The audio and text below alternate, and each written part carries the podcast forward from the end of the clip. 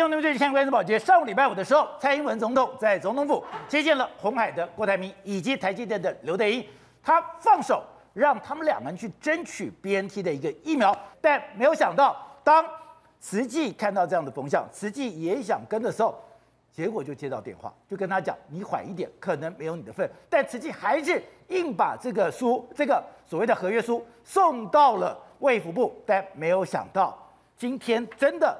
碰到了一个软钉子，行政院讲，哎，你慈济的案子跟慈跟红海跟台积电不一样，你们不能并案处理。而我们看到了卫福部长讲的更清楚了，这个东西不能太多，否则会造成困扰。哎，大家不想说，现在大家是缺疫苗吗？你就算再加五百万，还是台湾可以吸收的。为什么今天硬要把整个慈济推到门外？如果今天你把慈济推到门外，那你对红海？以及对台积电，你的真实态度又究竟如何呢？而这些我们看到，现在全世界没有任何的一个疫苗，除了中国跟俄罗斯之外，没有二期解盲之后，你就可以 U A，你就可以上市。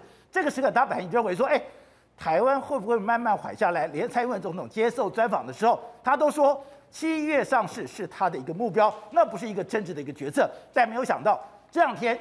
联亚上市就狂涨，这样的一个狂躁，它的背后究竟代表什么呢？好，我们今天请到两位对大方首席的财经专家黄教授，你好，大家好。好，这是美丽岛电子报董事长吴子嘉，大家好。好，第三位是时事评论李正浩，大家好。好，第四位是资深媒体陈东豪，大家好。好，第五位是台湾民众党的立法委员高虹安，大家好。好，第六位是前台大感染科医师李世璧，大家好。好，So，在上礼拜五的时候，蔡英文总统跟郭台铭、刘德英在府里面见面了，大家以为说，哎。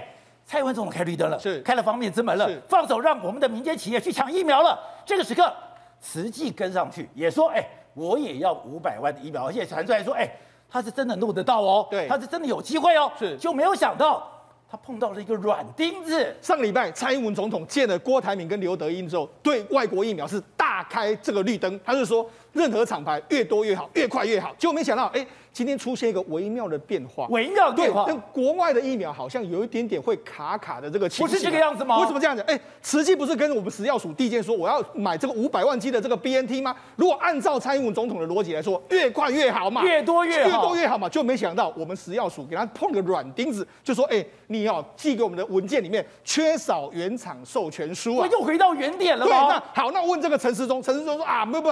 因为太多会造成这个困扰啊，太多会造成困扰。那我们行政院发言人就说，哎，如果你要跟这个红海跟这个这个所谓的台积电案子并案，不可能，这个并案太难处理。OK 啊，那你用专案处理嘛，所以这不是问题。所以显然，哎，这个风哎出现一个微妙的转弯。哎，我们看到其他国家都是几千万、几几亿的在买，你不过哎。再加五百万有这么难吗？对，好，那同时间呢，宝杰上，现在呢，我们高端的 EUA，哎，好像呢要加快这个速度，甚至联亚，哎，也准备要二期解。所以我们现在说，哎，难道是蔡英文总统扮白脸，然后行政院在扮黑脸，然后是不是有一点暗度陈仓，要让国产疫苗过了这个情形呢？好，为什么我们这样说？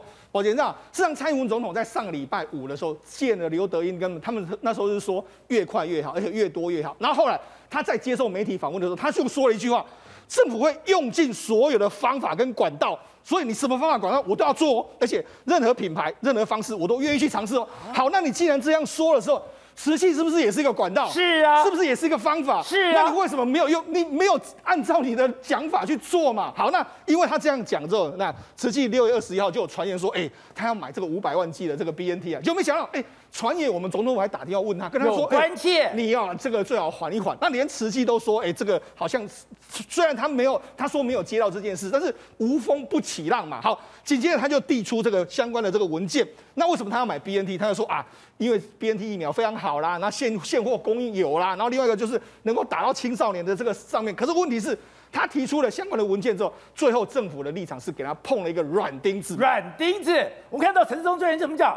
他说：“目前还是以台积电、红海两岸为主。”他说：“太多的采购会引发困扰。”对，好，那我们对比他这个说法，跟对比蔡英文总统的说法，哎，两个好像有一点打架。蔡英文总统是用尽所有方法，那你说啊，这个太多会造成这个困扰，所以似乎是我们的疫苗政策上面有一点点微妙、微妙的这个变化在。好，但是总，那大家其实也在问，我的很多朋友也都在问我说：“哎。”今天全世界有这么多的疫苗啊，是你有莫德纳，你今天有 AZ，对，你今天也有娇生，你为什么今天哎，台湾不管谁出来买，都要买 BNT 嘞？而且这是个现实的问题，因为目前呢，这个国际的疫苗上面的确是缺货，而且。各国都定到二零二三年哦，所以以目前的现阶段里面，的确是只有 BNT 呢，它可能有一些现货，而且有一些扣打。这个扩大是来自哪里呢？来自因为上海复星跟 BNT 签的这个约里面来说，它有一个一年有两亿支的这个采购量，一年两亿支。对，那两亿支的这个采购量来说的话，以他们这个签约到现在为止来说，因为中国没办法打这个 BNT 的这个疫苗，对，它现在只有在这个包括澳门啊，包括香港打这个复必泰，它用量相当相当少，所以这个是有可能会挪出来的扣打。所以为什么大家都会去跟这个这个上海复兴跟 BNT 去洽购？因为目前瞧来瞧去，再怎么瞧再怎么瞧的话，似乎挤来挤去的话，就只有 BNT 的这两亿的这个扩大。所以你说为什么所有人现在都把焦点放在 BNT？是包括八大工商团体，包括今天上海，还有今天的南投县政府，是全部都要 BNT，是因为当然 BNT 现在是非常好的疫苗，对，更关键的是。现在的产能才能够符合台湾的紧急需求。对，为什么这样说呢？因为我们目前台湾的疫苗真的相当相当不够。我们我们如果以目前我们的状况，台湾有两千三百万人，那两千三百万人的话，如果真的要达到所谓七成的这个覆盖率来说，至少要三千万到四千万剂左右。但是目前台湾进来的货呢？才有五百万剂，距离这个数字还有一段非常大的差距，大家都心里非常非常急啊。所以如果按照蔡英文总统的说法，是应该所有的方法都完全大开大门。可是问题是，今天慈济这个案子之后，告诉你什么？你后续什么工商团体啦，什么什么之类，没了吗？都会被打回票，因为都一样的问题啊，你一定没有办法拿到原厂的这个授权书嘛。所以今天这个慈济这个案子，我觉得可以后续观察它后续的这个发展这个状况。不是，你看陈时中怎么讲的？他说。如果牵涉太多的采购会引发困扰，对。如果加一个慈济都引发困扰了，是。当然不可能加第二个、第三个、第四个了。对嘛？甚至我们这个蔡英文总统还说，哎，这个可以跟企业互相合作，意思是什么？公司要互相合作。那怎么好像到了行政院里面来说的话，做法是完全不一样的一个情形啊？好，那现在大家非常好奇的是，蔡英文总统在接受专访的时候，本来说他一开始本来是讲说七月的时候我们就有国产疫苗可以打了。但在接受专访的时候，还讲还没有哦，七月上市，这只是我的目标，是。感觉上他已经松了，可是没有想到，你现在看到很多的讯息，是。第一个是你看到联雅跟高端这一件还是持续的上涨，是。第二个就看到我们的食药署的这个委员似乎有一些微妙的变化，再加上今天连。免疫学会都跳出来了，对，对于你二期解盲就要上市，其其以为不可。没错，我们要以科学的论证来讲的话，其实蔡英文总统也说，我们会尊重科学，但是你看。中华民国的这个免疫学会说，COVID-19 这个东西，他说我们要用所谓免疫桥接这个方式。他说目前 WHO 并没有认证，并没有同，并没有同意这样的事情。他说我们目前所有疫苗大部分都是经过三期的这个中期临床中哎三期的这个期中试验报告之后出来的数据才给他 EUA。台湾这样似乎是不太可能的。那为什么我们要赶快通过这个 EUA？我们给他说一个非常实际的问题，宝杰，我们给大家看一下，这是目前全世界打了疫苗的这个情形。加拿大、美、英这个英国跟以色列，他们是约莫是到六成以上哦。但是目前呢，台湾只有百分之七。嗯，哎，依照我们卫务部说的说法，是有百分之七点多。所以按照这样的话，我们跟这个国际的水准真的差的非常非常多。所以为什么政府会一直想要狂推这个国产疫苗？主要也是因为我们目前外来的疫苗到货的数字真的真的非常低。不是，那你为什么不让那外边疫苗挡那么久呢？对，所以这就是出现一种所谓我们民间会觉得是有种自相矛盾的。自相矛盾的这个状况，特别是今天大家看了很多高端疫苗的这个状况之后，哎，大家会觉得说，难道你还是要让国产疫苗快速的这个上市吗？啊、你看，因为为什么？因为原本我们国产疫苗 EUA 的这个标准里面，一共有这个十六位的这个委员要审查这个，结果没想到五月二十八号的时候，当时就说有一半的委员，八个委员被换掉。当然，包括说这个陈陈培哲之前他已经辞职的时候，有八个委员去掉，然后剩下八个委员，那同时之间。再补进四个委员进来，所以未来我们审查 EUA 的时候，一共有十二个委员这样子。那而且今天媒体就说，这四个委员里面有三个是承建人的，哦、国务院的系统。所以就是这个 EUA，如果按照目前的这个数字来算的话，它应该在这个专专家会里面应该会通过。那应该通过的话，那就他们变成是说，它这个 EUA 真的有可能会实现。所以那今天这个高端疫苗股价当然就出现一个上涨的这个情形。好，正好刚才讲到的，之前本来就讲。食药署的疫苗会议的专家名单，那是一个机密资料。可是这个机密资料怎么全部都丢了出来？你不但丢了出来，你在某个会议里面谁来开会都被知道。这不是只有食药署第一次被丢出这样的一个机密资料，之前食药署有去问美国的 CDC，这个免疫桥接能不能给我们一个标准，我们到底能不能通过？当时美国的 CDC 跟我们讲得非常清楚，免疫调节现在还没有定论，我不能给你任何的答案，就等于是打了我们台湾的一巴掌。可是没有想到这份文件被暗杠起来了，这份文件哎没有被公诸于世，然后呢继续的强推我们的国产疫苗，好。现在高端已经高端上市了，联雅今天也上市了，上市了以后狂涨，上市狂涨之后，刚刚讲的这个食药署的会议专家名单又被丢出来了，没有错，因为这件事情其实真的是知识体大，你要想想看，一千万剂打在一千万个台湾人的身上，如果这个东西没有经过严格的科学证据，谁愿意去承担这件事情嘛？所以一直有内部资料被丢出来，一直有内部资料被丢出来，一开始就是食药署。写信去问 FDA，美国的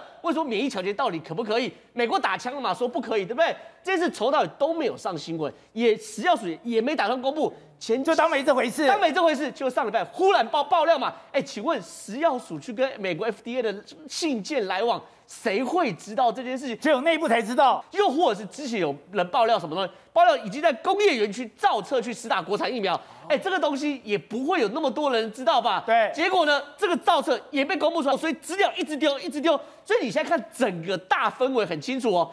对于对于这个科学底线，很多人是想要把它守住了。今天最新的是什么东西呢？到底我们在开专家会议的时候出了什么问题，让我们整个专家会议结论呢？会往。不用做三期哦，直接免疫桥接这边通过嘛，对不对？今天联合报有一则独家说，里面这个所谓的审查委员五月六号开会的时候是一批人，对，五月二十八号最后 final 决定又是另外一批人。这东西呢，联合报说他换了一大批，都在支持这个所谓的免疫桥接的委员进去了嘛，对不对？我们今天独家在这边公布这个会议记录在这边，宝杰哥你看，这个会议记录代表，五月六号记录，会议记录五月六号会议记录在这边，你看。国产新冠肺炎疫苗疗效评估方法专家会议会议记录，五月六号的会议记录有很多人参加，然后呢，五月二十八号的会议记录在这边，这是五月二十八号的，然后又有另外一批人参加。我直接举例好，比如说这里面有个叫做林敏雄的在这边，林敏雄五月八号有参，五月六号有出席，五月二十八号不见了哦。可是林敏雄他是谁啊？国泰加医科主任哦。然后呢，他在五月六号的意见在这边审查意见哦，他说。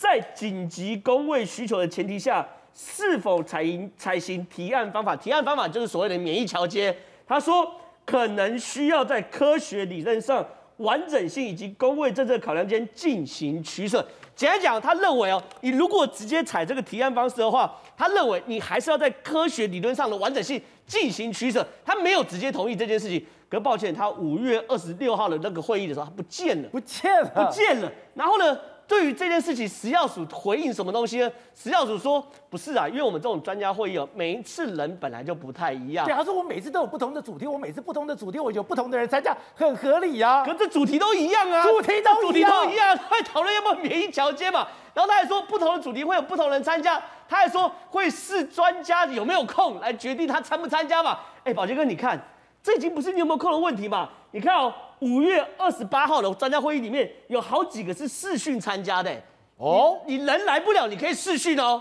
这已经不是有没有空的问题吧？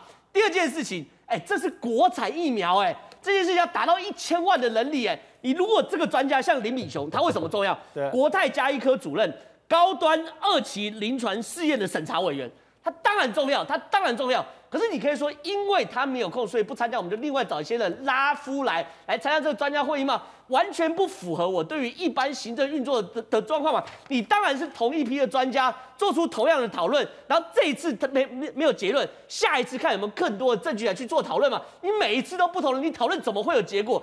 更何况我们看到五月二十八号这个会议啊，出席的人呢，国家卫生院系统的人，也就是卫福部下卫福部系统的，就至少有四个人。司徒惠康、刘昌吴、萧金福跟杨义兴这几个都是国卫院系统人。然后呢，李炳颖本来一直支一一直以来都支持免疫桥接，林宜伶在他之前会议记录也支持免疫桥接。换句话说，六十二个人里面已经六个已经过半了嘛？四个国卫系统加李秉颖加上林宜伶，六个已经过半了。而且陈培哲好像就是这个会议之后他就辞去委员了。对，这个这个是我接下来讲的重点。里面有一个叫做大反派，叫做陈培哲，一直以来都反对。他五月六号的结发言我也看过，他也反对。五月二十八号他还是出席，出席完他说认为这个疫苗审核有政治力的干预，有没有？他指责是说，因为蔡英文政府已经发话七月要开打。他认为这个会议有政治力的干预，他没有办法接受政治政治力的干预，所以请辞了。重点来了，我们现在看到我们附近的好朋友越南，越南自己也有国产疫苗，哦、它叫 Nanocovax，Nanocovax 它二期临床实验完解盲之后，反应力超好，就我们现在看到这个 Nanocovax。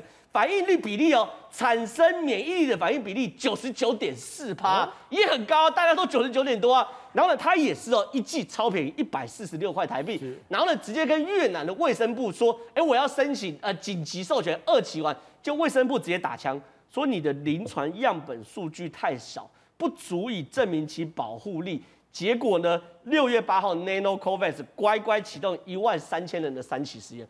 这东西连越南政府都不敢放行，这件事情就是连越南政府都不敢放行的结果嘛。所以我要谈了，我们台湾如果是个科技的岛，如果是个对于科技有坚持跟底线的话，我觉得这件事情真的要好好去追清楚。好，欢迎今天抛出来这个食药署的专家会议很重要吗？还有食药署已经讲了，因为我们每次的会议的题目不一样，所以我邀请的专家不一样，所以大家什么？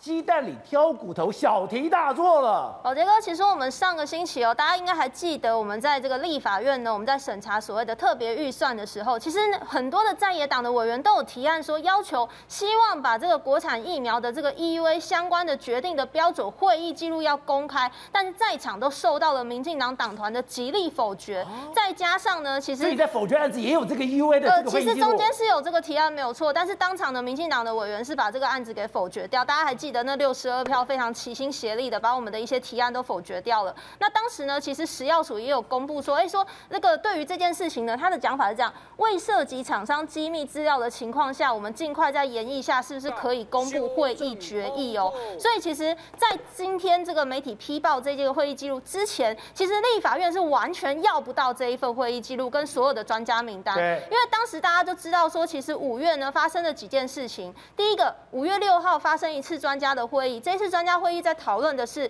从去年十月就成立的 EUA 审查标准的制定小组。那在五月六号开完一次会之后呢，五月二十六号发生一件事，就是 WHO 讨论了免疫桥接未来可不可以去取代掉三期这件事。所以五月二十八号呢，大家就稀里糊涂突然开了一个这一次的第二次的专家小组会议，然后在这个五月二十八号会议上拍板了，也就是我们六月十号高端解盲当天食药署公布的 EUA 标准，而且五月。二十八号也是卫福部跟高端跟联亚签约的日子是，所以您看哦，这个时间点这样子的一个程序下来呢，大家当然会好奇啦。比如说五月六号跟五月二十八号这两次专家会议，到底是哪些专家来帮我们决定拍板了，可以用这个全球其他民主法治国家都没有用的这个免疫调节取代的方式？到底是哪些专家来代表民众决定了这样的事情？所以呢，今天踢爆的这个会议记录非常有趣。刚刚其实那个郑浩有讲嘛，今天换掉的八位委员里。里面呢，当然可能这八位里面换掉之后呢，其实刚刚有讲到一个是林敏雄，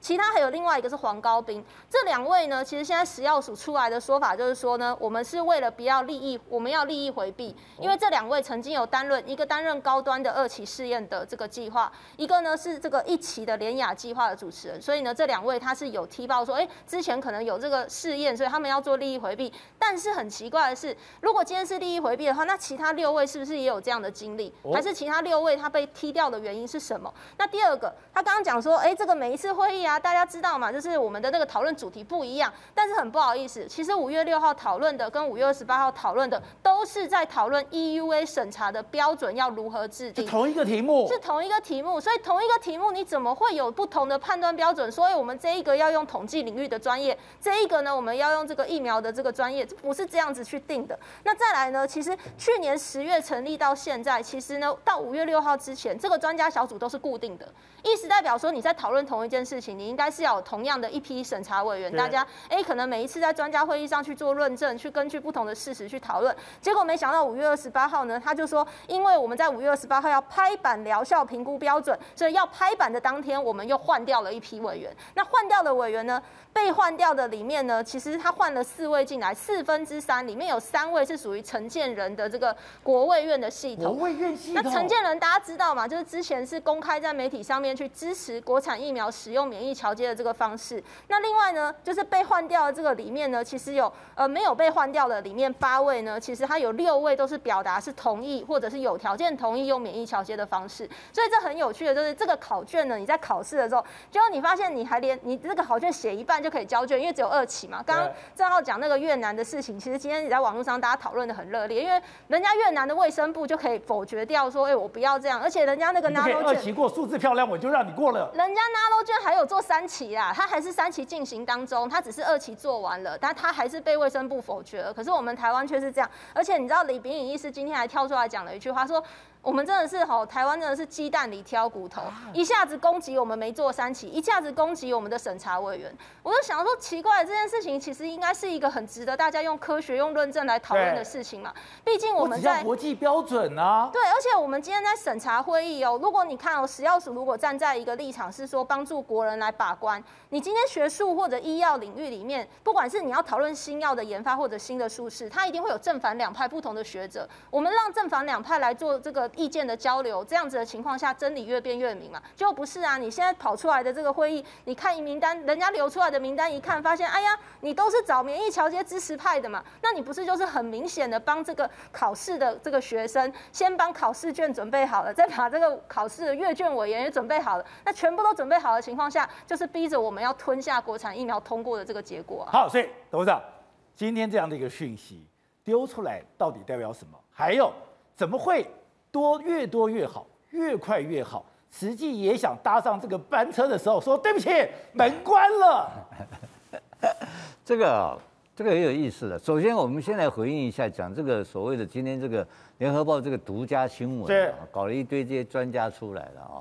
我们这是问一个很简单的道理：这个高端或是我们国产疫苗在申在申请 EUA 的时候，到底是属于讨论是科学问题？还是政治问题？当然是科学问题啊！这看起来，可是按照联合报这个讲法，看起来好像不是科学问题啊，因为他讲了一大堆国务院的人是由陈建仁所支持的派系派出来的。哎，谈了派系就不是科学的嘛？派系是帮派嘛，对不对？那陈建仁帮进来搞的，那就他就不是跟你谈科学，就跟你谈派，就谈政治问题。好，如果照这个谈政治问题的话，就是正好刚刚讲一个很可怕的事情，要打一千万剂打到我们台湾同胞身上。对。达同安那，你认为蔡英文？我真的很难相信说陈建仁或民进党的高层啊，有这个勇气啊，敢政敢那么用那么大的勇气来搞政治，因为这个后果太严重了。可是感觉上不是要硬干了吗？不是，这个硬干的后果是一个非常大的政治豪赌，就是现在我们看到的。有啊，我们现在很多好朋友都说他们愿意打国产疫苗啊。嘿，所以整笑那个是那个是嘴炮讲给你听听的啦。我们现在讲的问题就是说，好。我们现在讲这里面，我要做一个大胆的假设，这就三个可能性嘛，一个就是通过嘛，是一个是附条件通过嘛，一个三个一个不过嘛，那他有没有可能给他否决不过？不可能，为什么？因为很简单嘛，这里面有老美的钱嘛。你这个合约给他，后面 NIH 要收费抽头钱，你没有老美的钱。你记不记得我们不是他有个合约，高端有个合约，五月八号的合约，高端的一个合约，每笔钱有 loyalty，还有每笔的业务，他在每个 milestone 上面都要付费的。对，他要长期收钱，他每卖一针，每卖一剂，他要抽多少头嘛？你都忘记了吗？我忘了。对啊，他要抽，所以美国人要抽头，他怎么敢否决呢？这个有美国人的里头的来对，你肯定有你否决掉，你不要命了，你开玩笑，所以他不会否决掉，他就两个可能性嘛，一个就是通过，一个是附条件通过。那我们台湾的公务员厉害的不得了，他给你丢这种东西出来是干什么？是造成社会舆论来反对他嘛，所以最后的结果会是一个附条件通过嘛。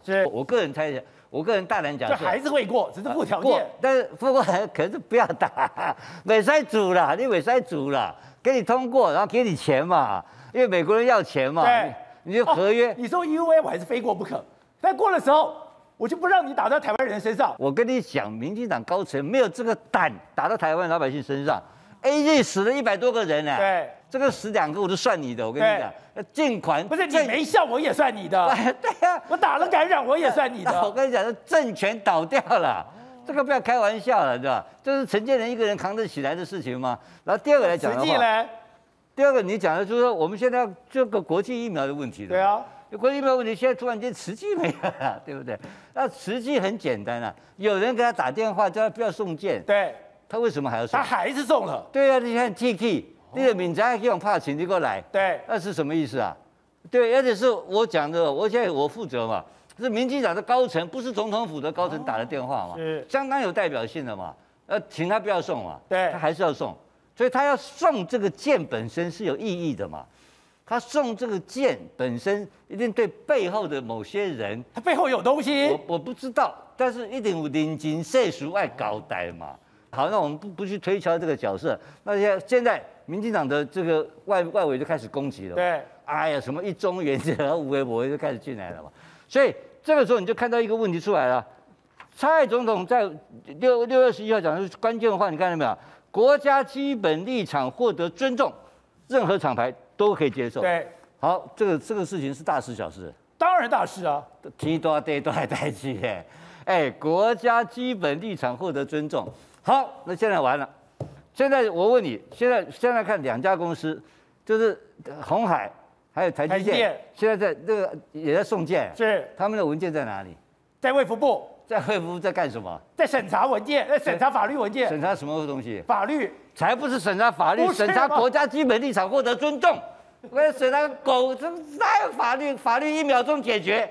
我跟你讲，国家立场获得尊重这个东西啊，可以审查很久，是吗？当然是。所以为什么昨天联合报出来干郭台铭，就是国家立场没有获得尊重啊？是，你看不出来吗？对吧？现在我真的看不懂了，蔡总统到底态度怎么样？上礼拜五的时候，你不是讲吗？你都已经开了发言，只要国家基本立场获得尊重，任何厂牌都可以。可是今天实际去了以后，又要原厂授权书，而且陈总统怎么讲？陈总统讲，哎，你今天。太多的话会产生困扰，因为因为又是 BNT 嘛，啊，这第一个。那实际的事情我不是很懂，但是你用这个没有原厂授权这个理由不好。对，因为那么讲哈，实际如果你要你要进来，其实就是你要你是透过谁怎么取得这个东西要交代嘛，我的计划是什么嘛，就跟郭董一样嘛。那其实那你这个你一用一用这个缺乏原厂授权书，就会回到郭董那时候一开始的状况，回到起点。对，这个会让人家多想。哦，这样很不好。好，那回过来讲，先讲几个小故事。第一个小故事，其实有机会可以问问看郭董那一边的哈，就说到底有没有在卡他？他跟这个这个台积电董事长刘德英都去过总统府嘛，还住在一起嘛。蔡英文蔡英文总统以前的专长就是搞国际合约嘛。对。哎，他有没有给点意见嘛？这个郭董一定自己知道嘛。郭董是可以有能力回答的，就是现在的这个程序啊，是在卡你。还是是有实质的东西，这个很好，这个很好回答，好的。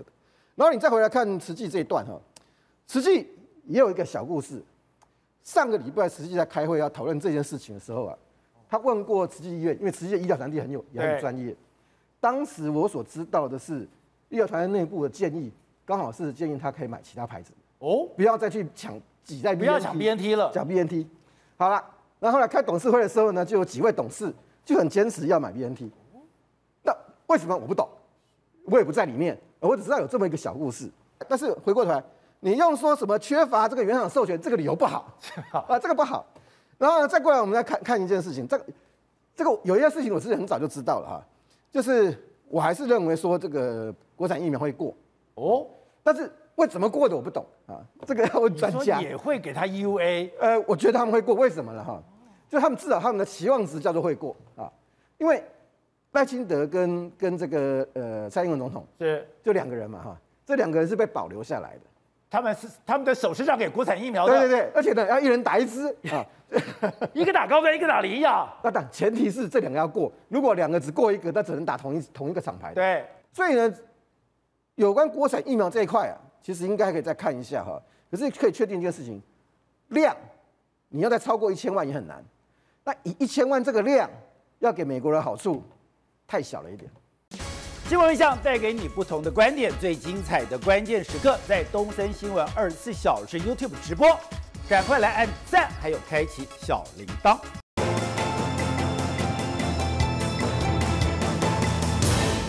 我们之前就警告说，如果这个疫情没有办法获得控制，这个疫情三级的警戒还要持续下去的话，对整个台湾经济的冲击会非非常可怕的伤害。是。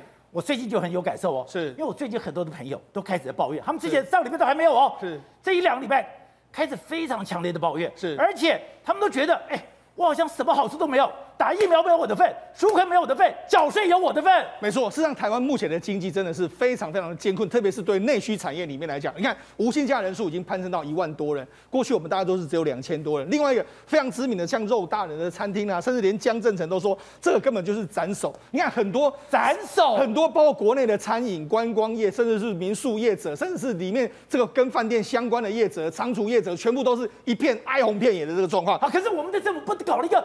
八千多亿的纾困了吗？好，我们之前就跟大家讲说，你要纾困的话要快、很准，要快。就没想到现在大家的抱怨是什么？什么？啊，近乎提共有纾困，啊有纾困呢？为什么我们都拿不到？不现在大部分的人普遍抱怨都是这样。你去问你身边的观众朋友，可以去问你身边的，如果你真的要纾困的时候，你真的拿得到钱吗？实际上，大部分人都拿不到钱。那一开始的时候，我们就说啊，你应该花在这个。赶快广发支票，这样子直打得很直接。当初就说，哎，苏院长都说啊，预算有限啊，我们钱要花在刀口上啊。我们如果真的这个编列这个预算，每一个人花钱的话，要多增加好多亿。可是问题是，哎，你编了八千多亿之后，大家现在也无感啊。所以到底钱花到哪里去了？我们讲几个例子。他说他这个刘先生，他说他是个上班族，他说过去他都这个他现在什么纾困他都没办法领，所以他用贷款。那贷款的时候呢，他就说区公所跟他说，哎，他是他就说他一一直去弄，一直去弄，他都拿不到。但是区公所说，哎。有人家说他是卖菜的话，就可以拿到这个一万块的这个蔬菜纾困奖金。他说：“哎，我我需要帮助人，我没办法帮助，反而是哎卖菜的说，哎一杯菜，他就可以这个领到钱，他觉得很不合理。另外一个，所以你说对上班族非常的不公平。对，特别是你现在放了无薪假也没有办法吗？对，另外一个周先生，周先生他是这种可能是视障按摩，他说视障按摩的话，这个。”补贴有一万五千块，但是呢，没有钱了。没有钱的时候，他就说：“哎，糟糕，政府现在不是说有什么纾困贷款吗？”他就赶快去办这个纾困贷款。结果他跑到银行去的时候，银行就跟他说：“哎，拍谁哦？我们纾困贷款是有条件的，你要把你两千零一十九年跟两千零二十年的相关的报税资料拿出来看。”就因为他是低收入户，所以他没有收，没有没有税收，哦、没有税收的时候，银行就说：“哎、欸，不好意思哦，这样我们没办法给你收件哦，我们没有缴税资料，对，就不能贷款，对，就没办法。”好，另外一个在 PPT 上面有人抱怨，就是他同事已经有五年多没有工作，但是户头他就是有钱的，有一点有一些钱，就不讲他有钱可以领到三万块的纾困奖纾困金，但是他呢只有三千块，那他还要去工作，工作的时候然后去他他跟他比说：“哎、欸，一五贵爸爸，我一户口里面都没有钱。”反正他可以领到，我没办法领到，他觉得非常非常的不公平，所以那个不患寡患不均的感觉就出来了。对，另外还有一个网友就说，哎、欸，他的他有一个朋友了，哎、欸，他领到这个纾困金，领到这个十万块的这个贷款之后，马上他就去买什么货，这个所谓网络的这个货币啊，甚至去买这个这个游戏的卡，游戏的这个点数，他觉得说怎么会这个样子？我发这个钱给你，不是要解决你生活的需求，你怎么跑去买卡了？因为这个人他显然是不需要这些钱，但是他就因为他有资格，他就去申请。所以你看，有资格申请的人呢，其实他或许不需要，但是真正一需要的人，他没有资格。这就是目前我们整个纾困的出现了一个非常大的这个状况。那除了这个之外，现在其实网络上大家讨论什么？好啊，我纾困领不到钱，那好，OK，我可以接受，但是我也打不到疫苗。好，你看现在根据我们目前规划下来的相关的这个状况。第一类医师人员啊，然后中央还有地方的防疫人员，第一类的这个高高风险的接触者，这样排下来的时候，到很多人都说，哎，这个第十类打完之后，搞不好我都没办法，没办法打，甚至是说我不知道排到哪里去了。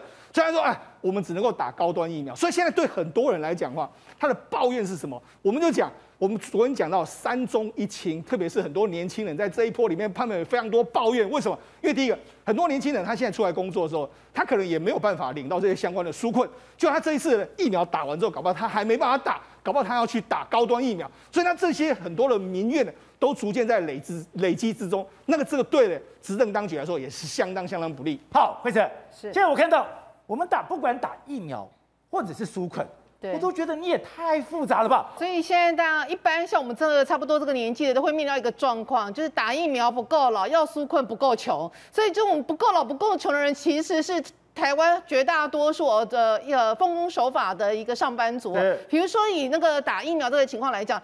就非常吃惊，丁守中他竟然打了，而且他说他是第一类，打的原因说他是因为他是医院的董事，什么时候董就我知道医院的董事三个月顶多三个月才开一次会，就因为他是医院董事的情况之下被列为第一类，他也可以打，他就打了。那现在大家更开玩笑说，你想要很快打疫苗吗？你赶快去睡公园，因为如果你睡公园，你可能游民，你可能游民游民的身份的话，你可能还有机会具备那个列优先打。那我是外华人，我可以先打吗？呃，那你可能要去，你那边现在很热门，你要是热。去，你可能要抢一下位置，所以你就知道说，现在有一点让人家搞不清楚你到底是怎么排的。尤其是，其实我坦白讲，我觉得对我个人来讲，我最没有办法接受的是，现在很多你说市场的可以打，那没有问题，因为他接触的人多。然后你说呃计程车司机可以打，那没有问题，那送货的可以打没有问题。但是不对啊，我们这种上班族不是每天在做捷运吗？我们每天捷运通勤不是两百万人吗？那为什么我们要什么？我们要猴年马月才打得到？我们后来怎么看发现？哎。永远都轮不到我，所以我朋友现在心想说，我现在是不是为了要打疫苗这件事情，我是睡公园，或者是去兼个 Uber Eat 兼差，就是用这种方式来让自己的施打名单可以往前。所以你会发现，确实我们这个施打名单上的一个变动性以及不可测性，真的有一点让大家越看越鲁鲁萨萨。那太复杂了吧？对。然后第二个就是说，呃，还有一个比较奇怪，就是在纾困这件事情上，因为纾困这件事情上也非常奇妙，因为现在包括我们一边身边的一些。朋友们，他就面临到说，哎，我哪一个亲戚，他这个公司户头里面有七百万，结果呢，他那个爸爸有拿到纾困，他的小孩子三个小孩子都已经成年了，但是因为目前为止还没有在工作，每个人都能拿到，但是我朋友自己拿不到，因为他就是因为你就是正常上班族，你就反而会拿不到，所以你就会面临到说。怎么感觉起来？你不管你是缴税的主要主力族群，但是你在纾困上，你完全是被边缘化。那像今天以来，呃，今天行行政院特别又公布了，就是说我们有一个精进版的哦，它所谓的精进版就是要放宽啊，要加码啊，要新增啊，还要减轻负担。他夯不啷当就是说，哦，他们现在要增加一百零八一百零八点三万的人次可以受惠哦，啊，补进去的钱呢，大概有两百零六亿元，然后减轻负担再加两百零六亿。对，但是问题是，哎。他们刚刚看了一下，说奇怪，我们还是永远没有排到，还是永远排不到。那另外就是说，还有一个，我觉得像一般人比较面临到的一个状况是什么？就是说，他可能领的薪水是两万多、两万多这一种，那他可能就是说可以领到的顶多就是一万到三万这样的的金额，但是呢，他可能需要的是去补去那个那个报那个十万的那个那个叫做什么贷款，对贷款，但是他不符合资格，因为他在去年的时候他的所得资料可能是零，或者是他没有。没有报税，所以就变成他其实是可以领一到三万，但他没有资格去申报那个十万元的贷款。那对他们这种族群来讲，他心里想说：我欠我需要的这个资金，因为他们很多人其实是领日薪的，很多人是时薪的。在这种情况之下，我不管你怎么精进，我还是始终被排除在外。那对于这种人来讲，他们的情况真的是很受到需要受到大家关注。另外一个，我们他山之石，其实你看完他山之石之后，你会发现别的国家都好简单哦，别的很简单。比如说以美国来讲，美国其实我们知道，它总共经过了三次的一个纾困了。那第一次就全部他们是用所谓的一个每个人有现金，但是有一个彩排付的。那比如说呢，在第一次在三月二十七号，每个人发一千两百块美金，但是你年收入如果超过七点五万呃美金的话，你就不列入。那这种情况下，其实某种程度上，你确实你只要是这个程度以下的人，你可能全部都领得到。我觉得有一个上限的排付条款，对，以下每个人都有，就每个人都就很简单了，就比较简单，比较不用去。考虑那么多，然后第二个就是说，而且他们这个除了去年的三月之外，他们在今年五月的时候又加发六百万美呃六百块美金跟一千四百块美金，所以你就发现美国在这一种纾在送这一种所谓的呃纾困这个部分，其实他没有那么多的条件，但据说他们说一般如果你是黑工的黑工这个族群的话，可能还是没有办法领到。但不管怎么样，毕竟黑工的相对来讲没有那么大多数的人。另外一个是我觉得新加坡这个也蛮厉害的，新加坡它是直接在去年四月的时候。就说我因为是半封城，我希望大家就是配合这个半封城状况，不要说因为你为了每天赚这个一呃个日薪哦，你还要冒着生命危险去，也对整个国家的一个防疫产生一个破口，所以他直接宣布一个呢怎么样发六百块的一个新币，叫做同舟共济现金补贴方案，你只要是二十一岁以上的呃新加坡公民，你全部都可以领。另外一个，六百块新币就等于一点二万台币。对，然后他们全部都可以领。第二个就是什么呢？在包包括就是说他们第二次派发千金，就是针对这个五十岁以上哦，你家里有二十岁以下小孩的这一种家庭的族群哦，他说最高可补六百块新币的一个补贴，再加上其他的一些津贴，夯不啷当加起来可以一千块新币。像他们这种也就很简单，一目了然，不会这边你要报税什么有的没有的。除此之外，其实新加坡还蛮厉害的是，他们除了针对个人，除了针对家庭之外，他们还有对针对中小企业。那中小企业这个利地方是，他们针对不同的收入、不同的产业，在不同的时期给你一些相关的补助，像是什么？如果你是餐饮业的，他可能补贴你水电费。那比如说呢，如果你是一个一般的上班族，然后但是你一些有其他的一个情况的话，他可能补贴你那个育婴费。再来就是，如果你是中小企业的，他很厉害的是，他连你聘请外劳的这个部分的一个税，他都可以让你免缴。所以他的这种整体的一个全方面，等于是不管任何族群，在这个所谓的纾困网里面，你都会绕高。所以每个都很简单明了，你能不能拿到就一目了然，不像我们，哎，我要上网去，上网去，我还弄半天，弄半天，最后告诉我你不符资格。对，然后呢，刚刚我提到新加坡这个，所以你知道吗？新加坡的纾困方案里面，在他们中小企业里面，满意度竟然高达七十二趴，哦，竟然有一个国家的纾困方案可以让他们人民满意度高达七十二趴，所以你显见他是真的有就是呃协助到需要帮助的人。红爱，我们不是搞了八千四百亿，我们一给那么多的钱。这个钱到底花在哪里去了呢？为什么大家那怨声载道？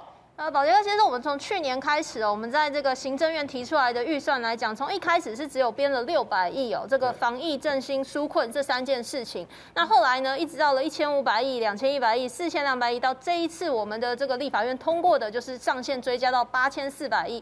那大家就会想说，哇，现在这个疫情这么的严峻哦，其实我们的三级警戒也到现在一个多月了，有许多的店家真的他就是不能够营业。那不能营业，除了老板本身受到影响之外，当然受到很大影响的就是我们的劳工朋友，所以我们其实回头去看我们之前的这个四千两百亿，因为今年今年的这个新的部分，我们目前是已经有两千六百亿的预算是已经通过了，但之前的四千两百亿里面呢，确实哦，我们可以看到之前大家不知道还记不记得那个振兴三倍券？对，其实有一部分呢，就是大概五百亿的费用，它其实是用在做这个振兴三倍券的发放。那当时大家还记得，就是可能花了光是印那个纸本，可能就花了十亿、九亿、十亿这么多的钱。那这个时候呢，我们其实回头去思考，就是。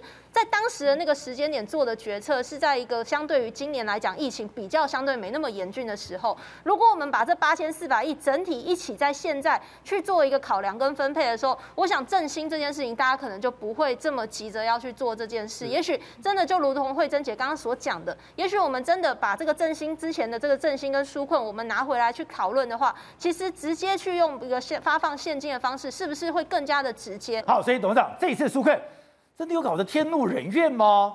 我我们讲这个纾困呢，哈，先不讲他到底这个纾困的目目标是什么，我搞不清楚。让人好日子可以过得过去啊！我那我就讲，他这个效效果并没有达到。哦，我们就这两天我们在节目里面讨论到的非常简单的几个具体的案例嘛。你看北龙一个司机，他确诊，他每天要吃退烧药，对，因为他怕人家知道他确诊，所以吃退烧药吃了一个月，对，吃到车祸。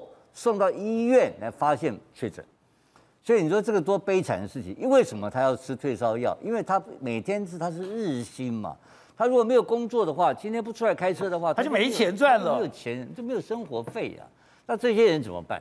这些人这些人是属于哪一种人？这些人是属于民进党的支持者哦，因为底层嘛，劳动阶级嘛，对不对？这是第一种嘛。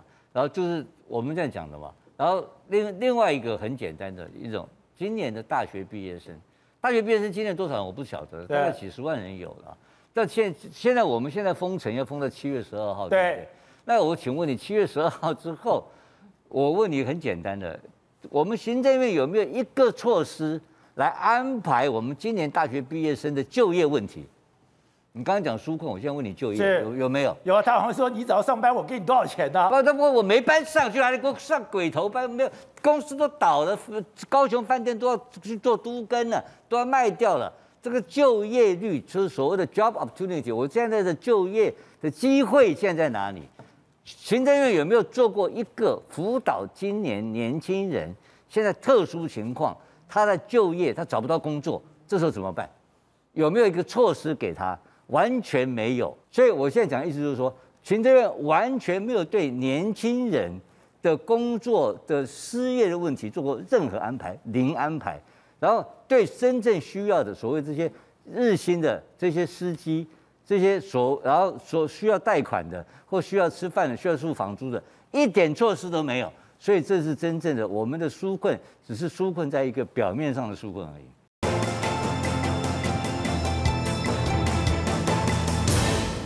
李医师，现在 Delta 病毒已经变成全世界最主要的病毒，它非常可怕的是，现在为了它，美国已经把它打疫苗的本来要求是七成四，现在要到了八成。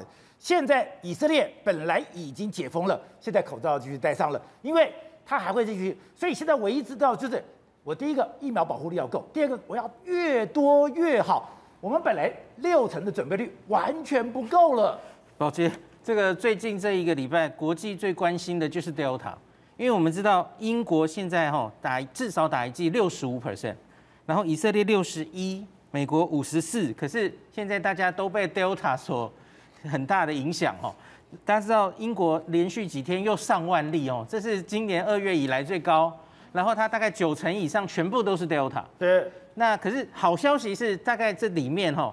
不到十 percent 的人是打过两剂疫苗，可是问题就是打过两剂还是有机会得啦。哈。反过来说是这样，那可是九成大概有六成是完全没打过疫苗，但多半是年轻人。以色列也有类似的状况哈。那另外中间大概有三成是打过一剂，还在等第二剂。大家现在有很多研究说，哎，可能要打第二剂才有效嘛哈。即使是 AZ 也还有效了哈。那可是这这个 WHO 其实就呼吁哈，下一个大流行。要很小心的，就是 Delta，所以他打一剂不够，要打两剂不够，要两剂，而且现在其实已经在商量是不是要打第三剂了。是哦，对，不管是美国，哎，台湾第一剂不过才七成七哎七趴而已，对，我们才七趴，人家要打到七十趴，而且七十趴是要两季的七十趴。没错没错，而且已经在想第三季，像英国已经定出他们大概会在九月左右推出打第三季的计划。对，那这里又会有混打的问题了。因为他假如 A Z A Z A Z 别辉瑞的人，或是辉瑞 A Z，他们都会考虑他第三季该打什么。对，所以他们又有一堆混打的研究会去做。那美国也在想这件事。美国比较单纯嘛，因为多半都是 N I N A 疫苗，那他是不是打第三季 N I N A？呃，连打三个 M R N A。对对对，他们有在想这件事，也有在做变种病毒的特别的一个剂剂型嘛，吼。好，那现在刚刚讲的那混打要怎么打嘞？啊，这混打的话，哈，其实这几天也是很热门的议题，很多老师们都有出来提出一些意见嘛。像是前天早上，就是台大医院正式宣告了一个说，我们推出一个正正确的卫教的一个提提倡，然后黄立明老师有出来讲，他其实就特别讲到了混打这件事，哦，他提说打 AZ 疫苗哦，那第二季多久打？现在我们不是说八到十二周吗？其实我觉得我听到一个老师的意见，我觉得很值得参考。我觉得这是专家意见啦，他觉得至少延迟到十六周打，他觉得都没有问题，因为这是从别的疫苗的呃经验看来的。然后他说，因为那个只要你的免疫力记得这一个前一支疫苗，你再打的时候它就会上来。那另外老师也提出了我们之前有提过的西班牙的那个混打研究哈。A Z 再打 B N T，哦，那个综合抗体可以上升的很高，升到一百倍。对对对，然后另外还有德国的研究嘛，哈，所以我们上次才提到梅克尔也混打了哦。那所以他就提出有这些，那可能可以考虑混打这件事了哦。那只是混打到目前为止，当然有一些国家说 OK，有一些像我们还有澳洲都说不行。对，那也有理由嘛，因为现在混打都是混 B N T，那可是我相信接下来混莫德纳的研究。从加拿大那边，然后从英国这边陆续，大概这一两个月内都会出来。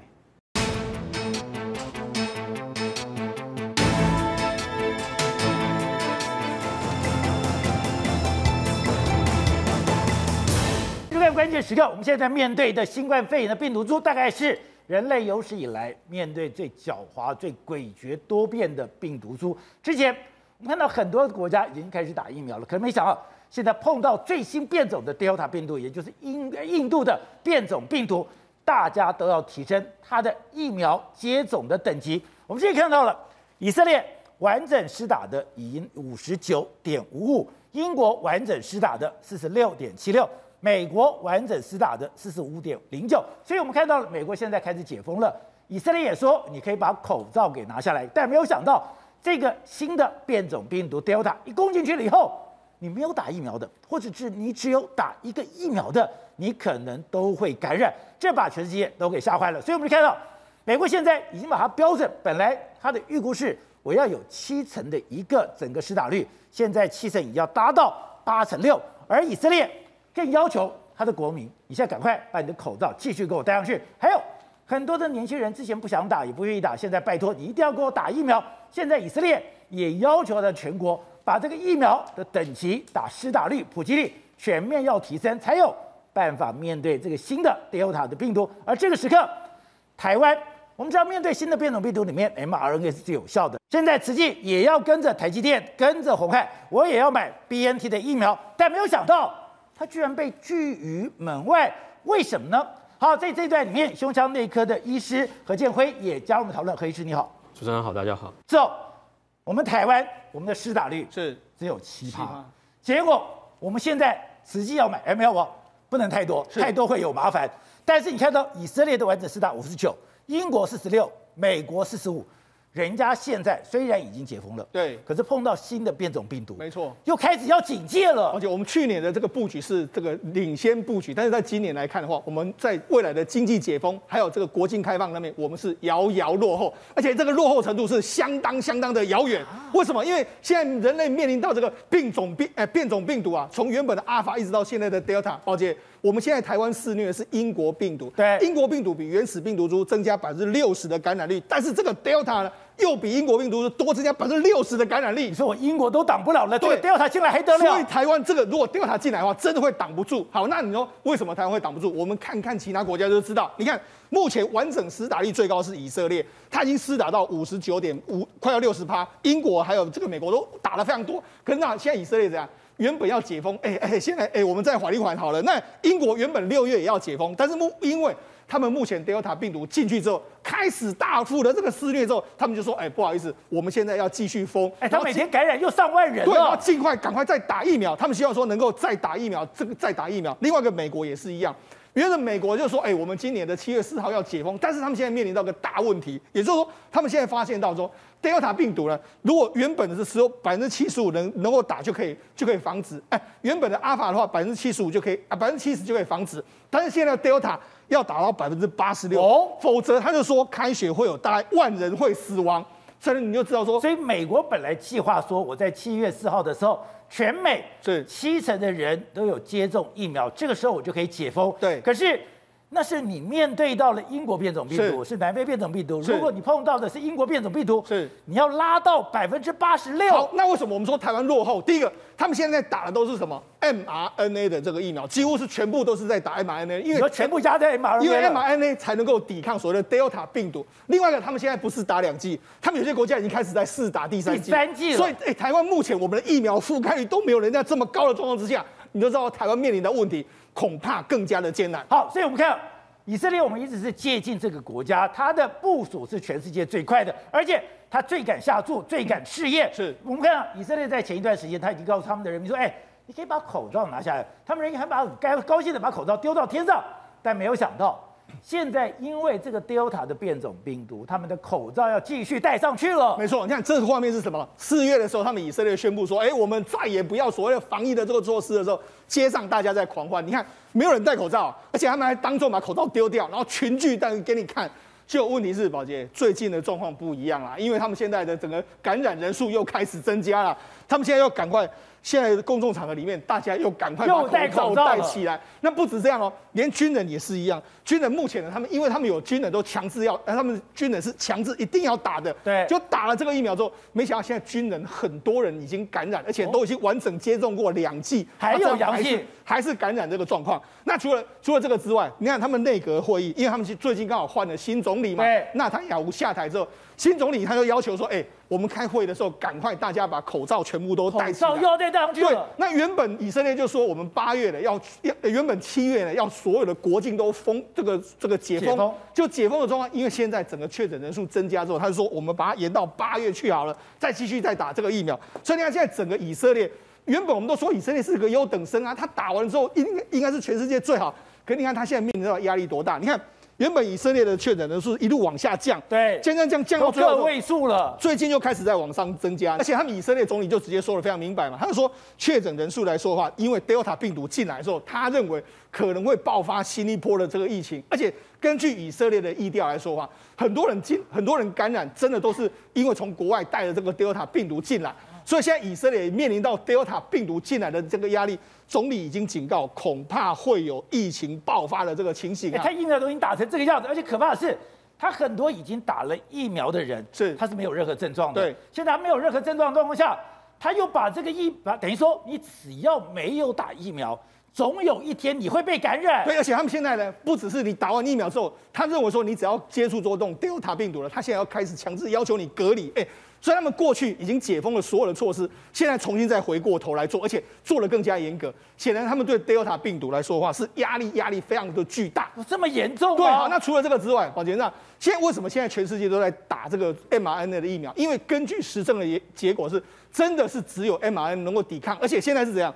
追打第三剂，而且混打已经变成是这个所有的防疫的这个趋势。好，那为什么混打？我们现在看，因为很多欧洲国家都是打这个 AZ 疫苗，所以你看。在芬兰的话，可以开始打其他的，包括说莫德纳啦，或者是 BNT 可以开始打。法国也是一样，第二季可以打辉瑞，或是就是 BNT 或是莫德纳。他们现在都开始用混打，而且一定要混出 mRNA 的疫苗打进去。也就是你的第一季是打 AZ 的话，你的第二季可以打 mRNA。对。但是你的第一季如果打 mRNA 的话，对，你后面还是要打 mRNA。对，也就是 mRNA 的保护力似乎是最好的这个状况。好，那我们讲为什么这样说？我们给大家看几个国际大药厂。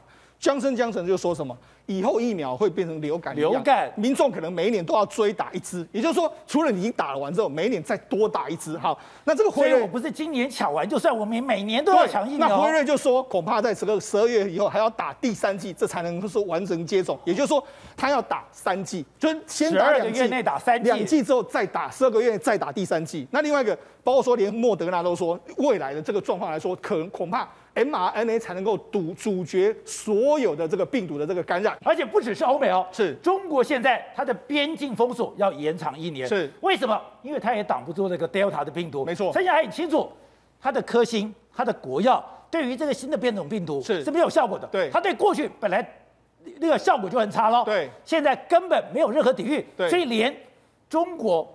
他们都要强攻 mRNA 对，中国的疫苗政策在前一阵子来说，可以说可能是完全打水漂。为什么？我们昨天节目讲到啊，他们这个 Delta 病毒进到广州去，几秒之中之内就被感染了，而且很多打过疫苗的完全毫无招架之力，所以他们只能用什么硬封城的状况，对，不要让这个 Delta 病毒跑出来。问题是你能够封多久？他们现在就说啊，这样好了，我们就跟着把边境呢封一年，封到明年都可能都没有办法，都没有办法自由的都往来。你要进入中国都要隔离，为什么？因为他们就很怕 Delta，因为目前的科兴、国药那些全部都没有用，没有，用之后，他们现在也开始要拼 mRNA。他们现在路径有两种，一个就是八，我们知道事实上这个复兴不是拿到这个辉瑞 BNT 的这个疫苗吗？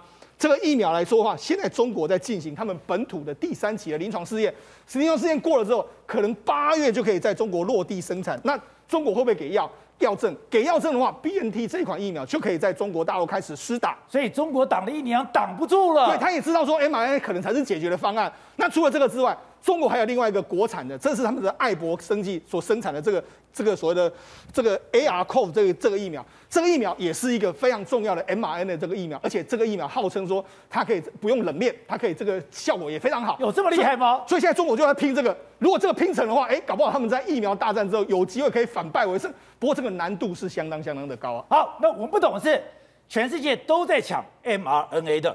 现在郭台铭，现在刘德英的台积电，是现在都说我们各五百万，五百万剂加起来一千万，是慈济今天也要加入，哎，这个很好啊，总共一千五百万，其实台湾绝对可以收，可以容纳得了的。是，可是对于慈济的五百万，对，门已经被关上了。对，你们注意到国际都在抢这个 BNT 或者这个所谓莫德纳，就是所谓 mRNA 的疫苗嘛？mRNA 的疫苗来说的话，上上个礼拜五总统都说了。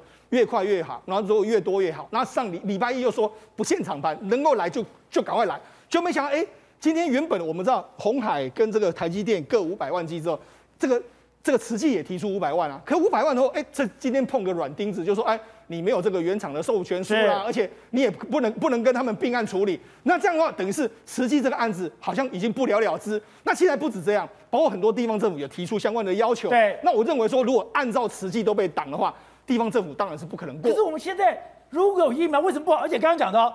现在上海复兴，为什么大家都要跟上海复兴？是因为你有货嘛？你之前跟 BNT 卡了，之后订了两亿支，你现在销售不了嘛？这个是刚好台湾有可乘之机。对，如果没有的话，你也要不到啊。而且这个时间点非常重要，因为如果到了八月之后，这个情况会更加复杂。因为中国如果假假设给了药证之后，中国搞不好就自己打了，我就自己卖到中国。为什么要给你？所以这个时间点对台湾来说是有点紧迫。那这个时候你又卡住这个其他能够有有管道，你蔡总统上诶礼拜一就说。赶快，任何管道，任何方法。那对，现在好像有一点跟你的原始的说法是有点互相抵触的这个情形。董事长，我们刚刚看到以色列的例子、英国的例子，还有美国的例子。你就算你打疫苗的整体施打率到了四成、是五成，哎，可是这个 Delta 进来了以后，你还是可能沦陷。所以全世界现在怎么办？我继续要用药效高的疫苗。第二个。我要把疫苗的覆盖率拉得更大，我才有办法对抗这个新的变种，我也才肯打赢这个新冠肺炎的战争。可是台湾，我们高吗？来得及吗？哎，我们现在不知道政府里面葫芦里面卖什么膏药，你知道吧？因为从上个礼拜我们大家很兴奋，看到台积电跟鸿海同时都提出五百万的 BNT 的 proposal 嘛，对啊，都开绿灯，看这个是个好事情的开始，看起来就是好像蔡总统开了一扇大门。来欢迎所谓的任何厂牌嘛，只要越快越好，越多越好。对，这几个原则讲了。当然还他后来又补充一个重要原则了，要在国家的完整的维持完整的尊严的情况之下。所以我们现在讲的几个东西，就是说，当增加这个国家完全尊严的时候，是不是有一些特殊的要求出现？我们不晓得。哦。但是明明显看起来，截至今天为止，怎么样？好像台积电跟这个鸿海还没有拿到。应该拿到的法律文件，对，应该是这样子。还在跟我们政府讨论法律文件，是这个就是很，这个是一个很奇怪的一个现象。那这里面的乐观解读的话，是不是我们的政府现在在其他方面更有斩获啊？因为这边是一千万嘛，是啊。当然，我们今天有看到有消息有提到国产疫苗有一千万，但是我希望是说，除了国产疫苗以外，是不是有更大的斩获？这有一条消息。越南也搞他自己的国产疫苗，人家的越南的国产疫苗经过二期，数字也非常漂亮，九十九点四，可是人家也不放行啊，把它否认掉。对 对啊，所以我现在讲的意思说，到底今天我们的中央政府对疫苗采购政策是采取什么方案？因为从他突然间他拒绝了实际这么大的动作以后，对。整个事情让我们觉得这个事情陷入一团迷雾当中。对，不是越多越好，越快越好吗？对，而且不限厂牌呀。是啊，所以我们来比较一下全世界，你看欧洲国家，尤其这个以色列这种最懂得危机处理的国家，对，他比较开始准备全面戴上口罩，然后甚至于进入第三季施打。是，这都是已经紧急的状况的开始了。那英国要延长它的这个封锁时间，对不对？这这这些都是中国大陆。要延长一年，边境封锁一年，边境封锁一年，所以这个是全世界级的。现在大家很紧张的面对新的病毒，叫 Delta 的这个病毒的这个开始的攻击。台湾好像我们有 国产，我有高端，我有联亚。对啊，我们就小米加步枪跟他干，对不对？这不知道，所以那政府有这么勇敢吗？不知道到底陈时中或是蔡英文总统。到底口袋里面还有什么锦囊妙计？看不到嘛？因为应该讲每一个国家都非常紧张。对啊，我们这边好像老神在在，你知道吧？当然我们所以这个问题就是，还说太多了很麻烦，有困扰。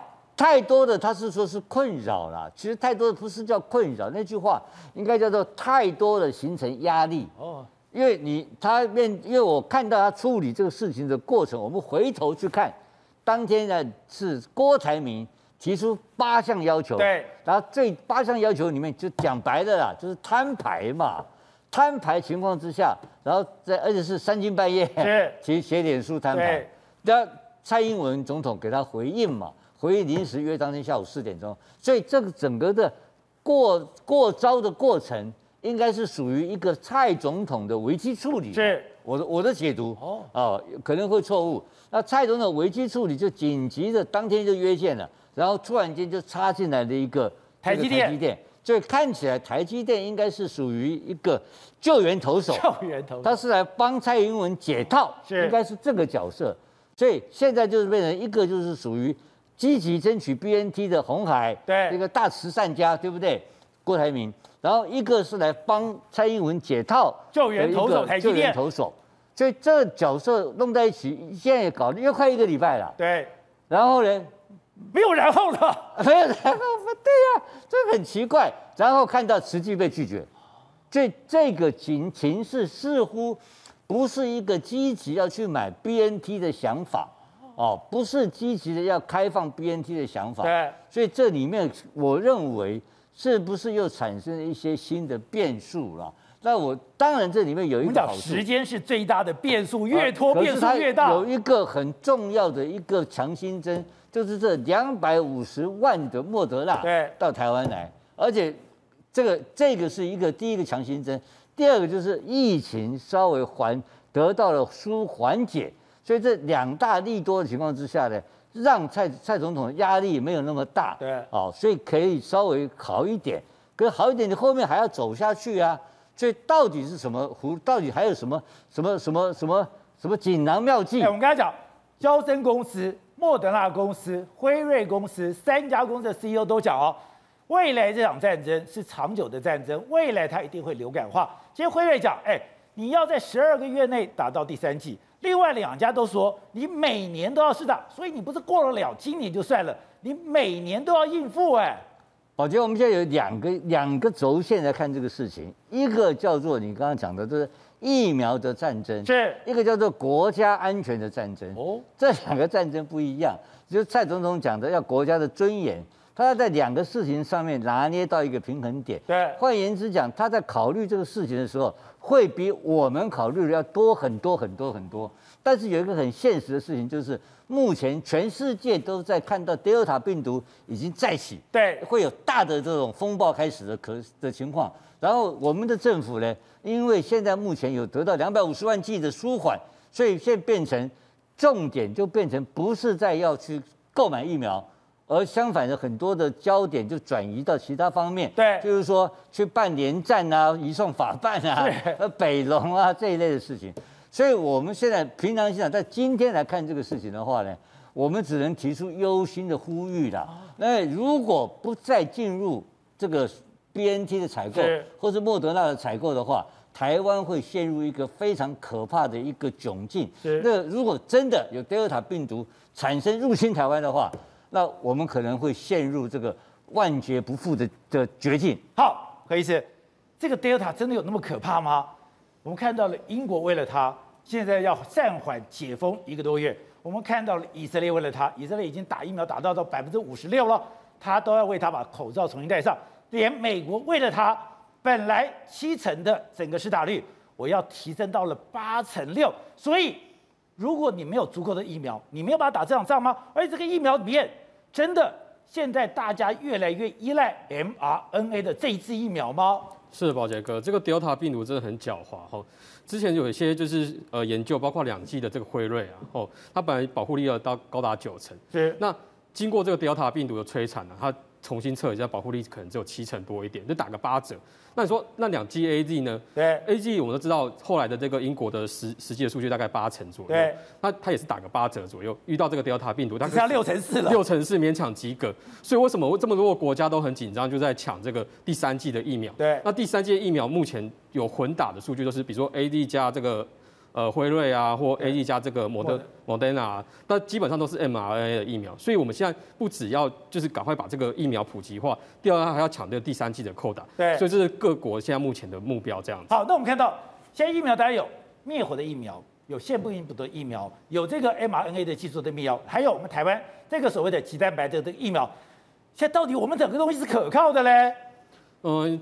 宝杰哥提到这个，目前目前还是觉得就是 mRNA 的保护力是最高的，因为打两两剂这个 mRNA 之前的保护力都有九成以上嘛。是。那 Novavax 虽然宣称它这个两剂也有高达九成以上的保护力，但因为它还没有上市，还没有真的实打，所以我们觉得未来以后可能会有很多这种混打的这个选项，但是都还要进进一步的更多的研究来看怎样的混打的选项是比较适合的。是好，那正好，本来上个礼拜我们看到了蔡英文总统在接受专访的时候，我们都觉得哎。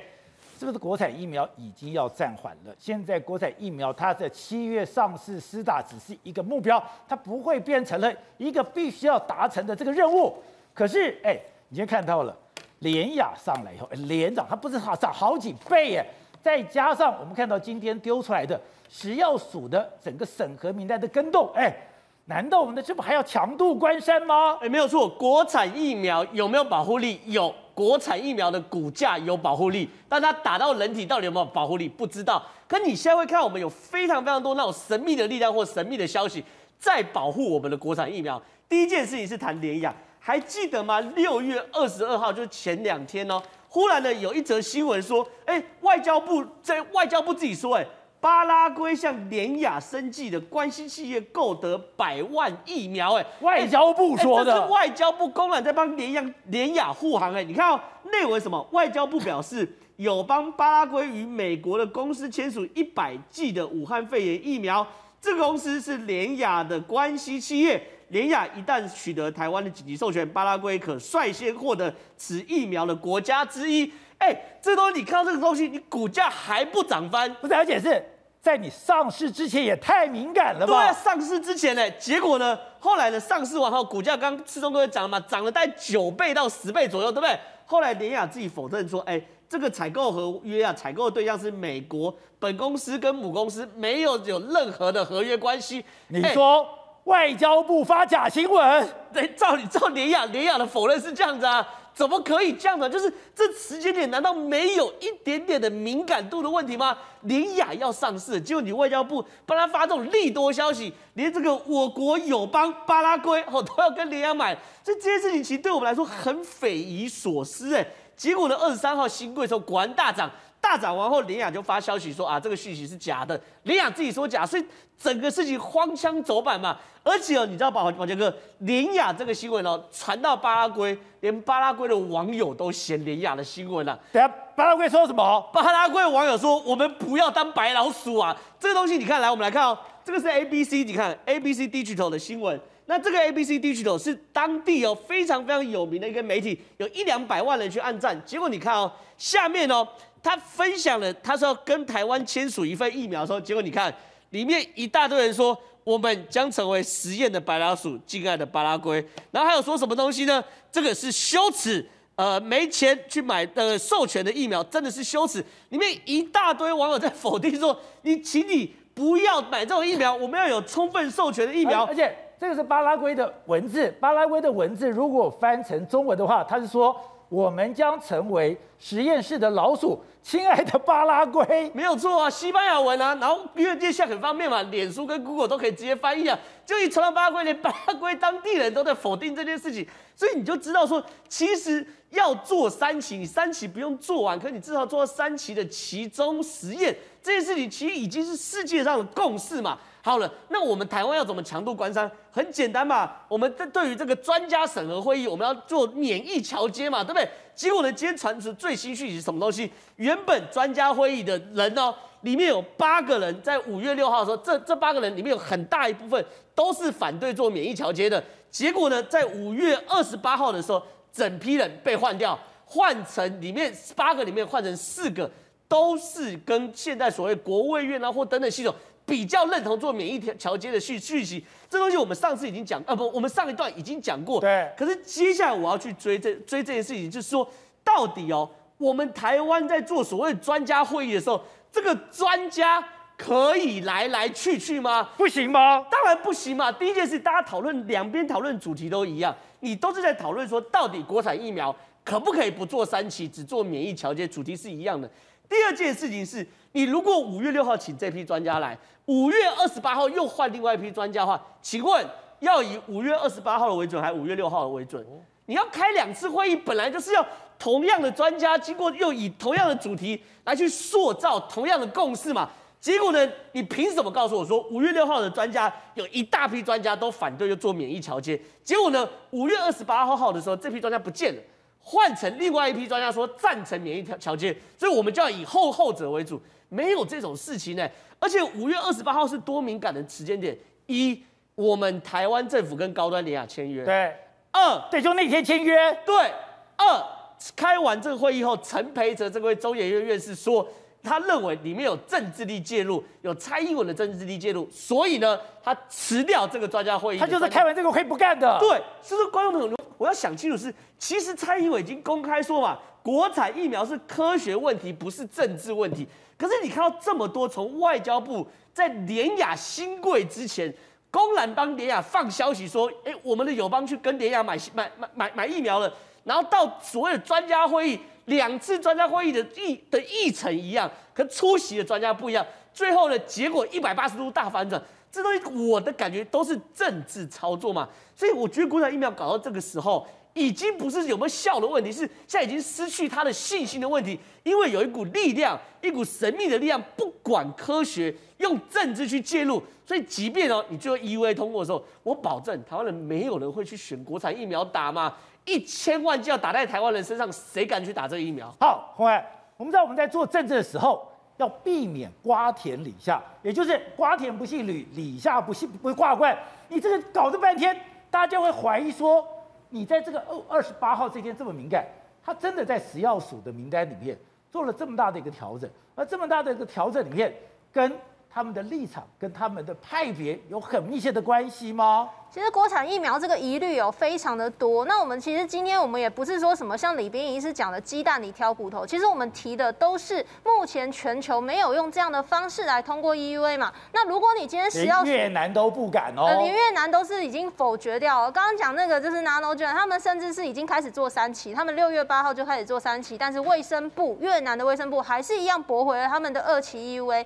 那我再讲一个例子好了，就韩国呢，韩国的 CureVac 其实它这个疫苗呢，它当时在二期的数据也非常的漂亮，可是当他把三期做完之后，它的保护力只有百分之四十七，沦为全球目前保护力最低的疫苗。那我们今天怀疑国产疫苗是说，为什么我们今天食药署感觉应该是要跟我们的国产疫苗的厂商，它应该是要一个是考试的出题的老师，一个是学生接受考试，但是现在好像他们是站在一起，变成是我们人民提出任何的疑问，都变成是鸡蛋里来挑骨头。所以我今天讲说，为什么五月二十八号这时间敏感，我在补充。正浩刚刚讲的，除了当天签约以外，五月二十六号是 WHO 第一次有把免疫消息拿出来讨论，但只是讨论而已哦。所以你不觉得他有一点好像是看到五月二十六号有一个 WHO 讨论之后，哎，我们的门好像开了。可是我们有去问人家，人家跟你说没有这回事啊，不，但他选择性啊，明确答案呢？他选择性的选择了对他觉得有利的，也就是 WHO 讨论的这个事实，但是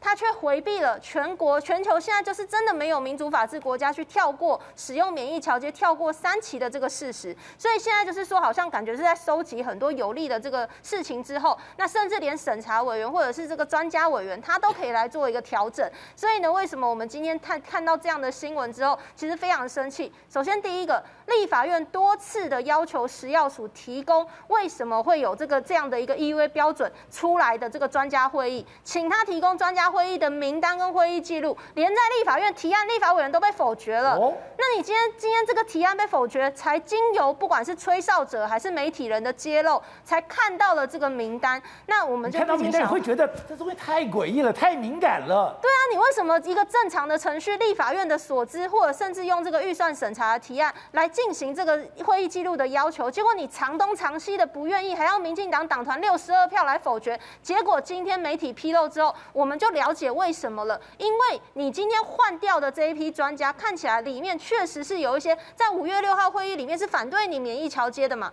那你今天把它换掉之后，到了五月二十八号，哎，神速的就拍板定案了。那为了六月十号的这个高端解盲的会议记者会上，他能够提早去把这个我们讲说 EUA 标准公布吗？所以这整个事情都有非常非常多的疑虑。我觉得这都是食药署必须要面对，否则真的我们对于国产疫苗这些疑虑没有消除的情况之下，国人无法心安。现在连巴拉圭的民众都不想要打，这样真的是我觉得笑掉。大家大牙。好，董事长，所以我们在强调，如果按照正常的程序，大家打国产疫苗没有问题。就像在 H5N1 的时候，我们家小朋友也打国产疫苗，打国光的疫苗，按照正常程序，按照是是不叫不来，大家没有意见。大家质疑的是，在这个过程里面，民进党抚蛰之声让我觉得不可思议。哎，他是中央党部发动，中央党部发动是哎。你用网军，用一些不学无术的人在那边胡说八道，胡说八道跟事实完全不不不对，跟事实完全不对，被人家打脸了以后，你还恼羞成怒，这个让人对国产疫苗的信心完全丧失。而最不能理解是，在这个国产疫苗的时候，哎，你的股票涨得也太凶了，而股票不但涨得很凶，外交部怎么可以讲这种话？巴拉圭向联雅生技的关系企业购百万疫苗，结果被否认。不，这个外交部出洋相的事情啊，因为这个吴部长本身的出洋相的事情很多了，他不止一项。他今天接受 CNN 的采访，要跟中国决一死战的，他他跟中国决一死战，他他他花样多了，他花样多了。这个就是，这就是这是吹牛逼嘛，对不对？那我们台湾的官员你也知道喜欢吹牛了，而且尤其这个我外交部特别喜欢。那这个事情呢，我认为其实联想这个公司还不错。他真的是不管他美国公司哈，台湾公司，他都守规矩了，然后是按部就班来，他也没有说是想要偷吃不，不像这个这个高端的花样那么多啊，拉股票啊等等。因为他今天这个股票，因为他在新贵，我要解释一下。兴柜的股票哈，它是一个等于没有上下限的哦，随便你讲的啊。我记得新，你看那个没有十趴上下限，呃，四中应该是对的吧啊。我记得，因为我没有买过新贵股票，那个这些股票没有参考价值，你知道吗？它五张也可以拉到拉到很高，所以随便他拉，那那个没有什么太多意义的，你知道吧？而且大家其实都在注意到，到底你解盲以后，是不是蔡总统讲的，按照科学的原则来处理这个事情？还是联合报讲的，你你弄了一大堆陈建仁的的这个国卫院国卫院的份国卫院的专家进去要搞护航，这两个我们现在开始一头雾水，所以但是这个事情还好，因为到月底大概就会谜题可以揭晓。但是我个人认为，就是说这个是一个很荒谬的一件事情。这个荒谬的事情就是说，这个你没一定要经过三期才能才能才能够。被全世界接受嘛？对，因为当时在谈国产疫苗的时候，要辅导他，要给他钱，要帮他忙，要先给他合约，五月二十八号先签约，等等的目的都是要为了要辅导我们国我们国产生技产业嘛。那生产业的时候，蔡总统讲过一句豪豪情壮语，他说要怎么要卖要把这是我们第二座护国神山，护国神山，哈哈，这个不得了啊！那那要迈向全球啊！这个是不得了的一个一个一个壮一个一个一个一个凌云壮志啊！但今天看起来好像似乎不太妙的样子，因为我们自己国内的我们自己国内的学者就把你骂的一个是一头骂的一头绿了嘛。对，所以这个已经没有形象的公司啊，很难在没有经过三期的情况之下，能够让国人所能接受，因为这个不是开玩笑的，因为它不是一个非要打不可的东西，而且风险非常非常大。所以我不太相信说，今天民进党的当局敢冒冒失失的就推上来，就按照七月份的进度就打到我们手上。但真正如果说蔡总统跟赖，跟这个跟赖副总统两位他们的四个手，他们两个臂膀子去打的话，对，我我也不介意的。但是这个跟我无关，因为跟我一点都没有影响，因为那个我不会 care，因为我知道这个是个烂货，因为这国，这是美国来的，没没有经过二期不要谈嘛，所以变成常识问题，这不是科学问题。我要告诉蔡总统，这个给他通过不是科学问题，变成尝试问题了，变成一个世界级的大笑话，这才是可怕的事情。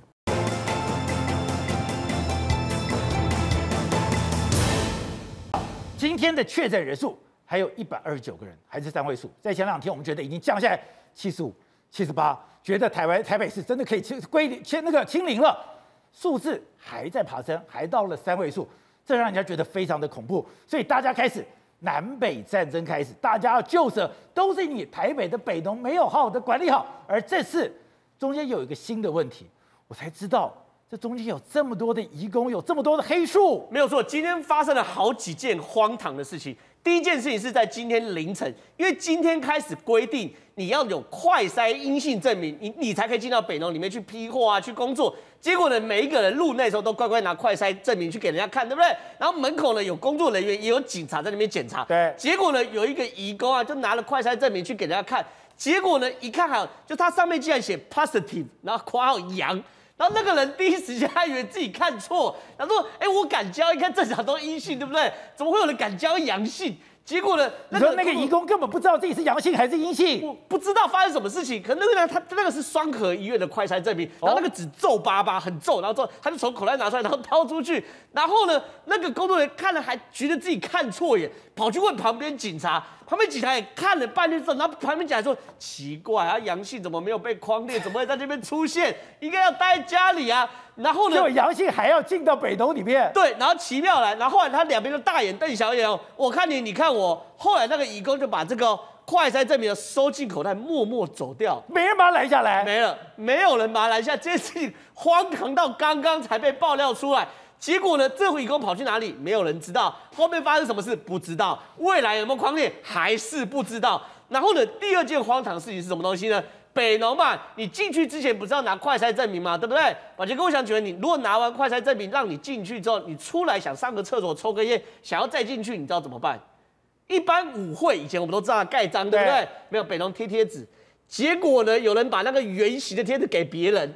然后给别人，然后就走进去，还可以给别人贴纸，当然可以给别人，因为贴纸他本来就撕下来弄下来，撕下来弄下来啊。所以现在还有传说说有人去借贴纸，或是去文具店买一模一样的贴纸，因为你要盖章，你才没办法擦掉。管理怎么那么松散的？不知道。和今天所有事情都发生出来，而且更不用讲，前一段时间不是一个包了一个游览车要去做检验，结果发现是非法移工全跑光了。然后这个是最荒唐的。然后呢，现在是状况是这样，因为呢，今天呢有规定嘛，所有都要快筛阴性才可以进到北农里面嘛，对不对？结果呢？昨昨天哦，被李博义台北市议员爆料出来，状况是怎么样呢？因为嘛，大家都要去检验嘛，对不对？那结果呢，就有这个管理公司啊，包一台车哦，带了一车的移工去检验，说，哦，我这是北农的，然后，然后，然后要检验要打疫苗，因为柯文哲不是说所有的农产北农人都要打疫苗嘛，对不对？结果呢，中校医院他在南港嘛，他就问了，我怎么知道你是北农的移工，还是隔壁工地的移工？你总要让我照册吧。结果呢？那个一车的移工听到要造册，全部上游览车，然后整车拉走。为什么？有里面有非法的啊，非法没有办法造册啊。你一造册，因为快筛还好，因为苗栗就是移工都快筛嘛，对不对？可你打疫苗，每一支都要计算打给谁嘛，打到哪个身上嘛，就没办法造册，整车拉走。那些人呢？不知道。去哪里不知道，然后所有事情又不见，又化整为零，消失了。所以现在整件事情状况是这样，我们对于防疫这边有非常非常多匪夷所思的事情。然后今天还有另外一件事情是什么东西？柯文哲也说嘛，因为这个在北农的菜市场里面的摊贩都优先施打疫苗，对不对？结果有人爆料，我摊贩四个人之后，一个人可以打。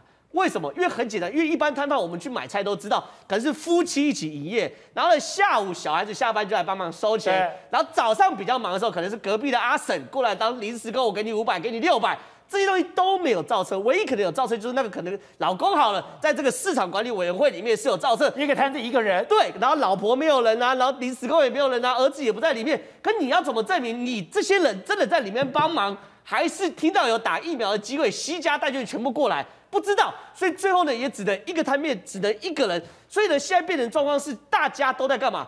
剑指这个疫苗或剑指这个防疫的时候，这个时候政治的疫情又趁势而起。好，所以董事长，昨天我们看到了柯文哲跑到了 CDC 去踢馆，踢馆以后，哎，他到里面哦到里面去开会，开会完以后，他讲了一个非常妙的话，他说在里面呢，我们是专业了，我们是科学了，可是出了房门以后，他们。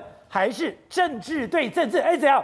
不是疫情吗？怎么搞成这么复杂啊？不，他们还是政治对政治啊。他的意思你要知道啊，他不在讲他，他是说民进党在打击他，他是被害者的被害者，你要搞清楚哦，他是被害者，所以他说哇赶紧回回回回掉，你们赶快给他跑，赶快对付。哦，但他勇敢啊，他很面对啊。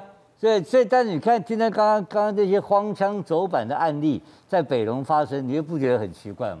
因为我昨天已经告诉你了嘛，怎么样？对不对？因为他没有蔡壁如就是这个样子嘛，对吧？就是这个这这个的，他不能没有蔡壁如不然哦。他是做不来，抓不来嘛，不会嘛。蔡壁如在这个蔡壁如在这整个市市政府，哎台北市的公务员是全台湾素质最高的，人数最多的，然后呢，他最有经验的，会搞成这个样子。那，但所以但所以他他的那个市府的小核心是非常混乱的。在蔡壁如一个人可以压住，可以把管理的非常好。蔡壁如听得懂他讲的话，蔡壁如跟他可以沟通。听得懂，对，因为他讲话没有人听得懂，啊，他所以他必须要有蔡壁如在旁边。对那那今天蔡壁如不在的话，他的事情就会非常混乱。所以我认为他今天你看到没有？到今天为止，北农这个事情他还是没有进入情况，因为很简单嘛，你 PCR 筛选你还是没有一个答案给我们。对，对不对？你刚刚讲了嘛，插花的也跑来了嘛，然后移工也跑进来了嘛，全部是一些奇怪的事情发生，他事先知不知道？他不知道嘛，对不对？所以他对，所以我一开始第一天，你看我是不是专家？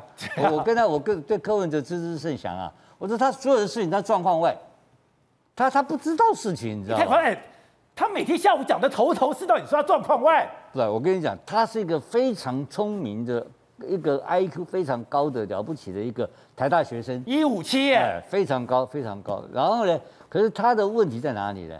他是在对医学上面这个部分啊，他有了不起的天才，他是世界，他是我们台湾的骄傲哦。哦，台湾在做这个这个他叶克膜，呃，叶克膜的时候，他全世界他是做的最好的，他的医学报告世界第一名哦。真假的？哦，那他他了不起，他非常了不起。所以台北市有那么一个有光荣的市长，是一个大家都有面子的事情。可是我讲的事事情的真相之后，他好医生嘛，那好医生会不会会不会做好市长，并不会。所以他的市政的管理，目前来讲的话，你看得很清楚，他荒腔走板。他不是很认真吗？他，他去年的去年你忘记了吗？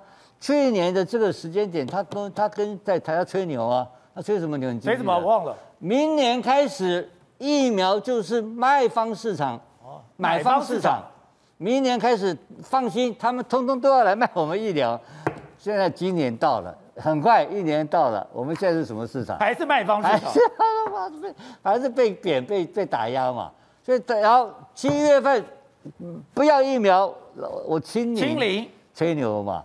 所以都是大嘴巴先吹牛，吹完做不到，做不到他自己会忘记。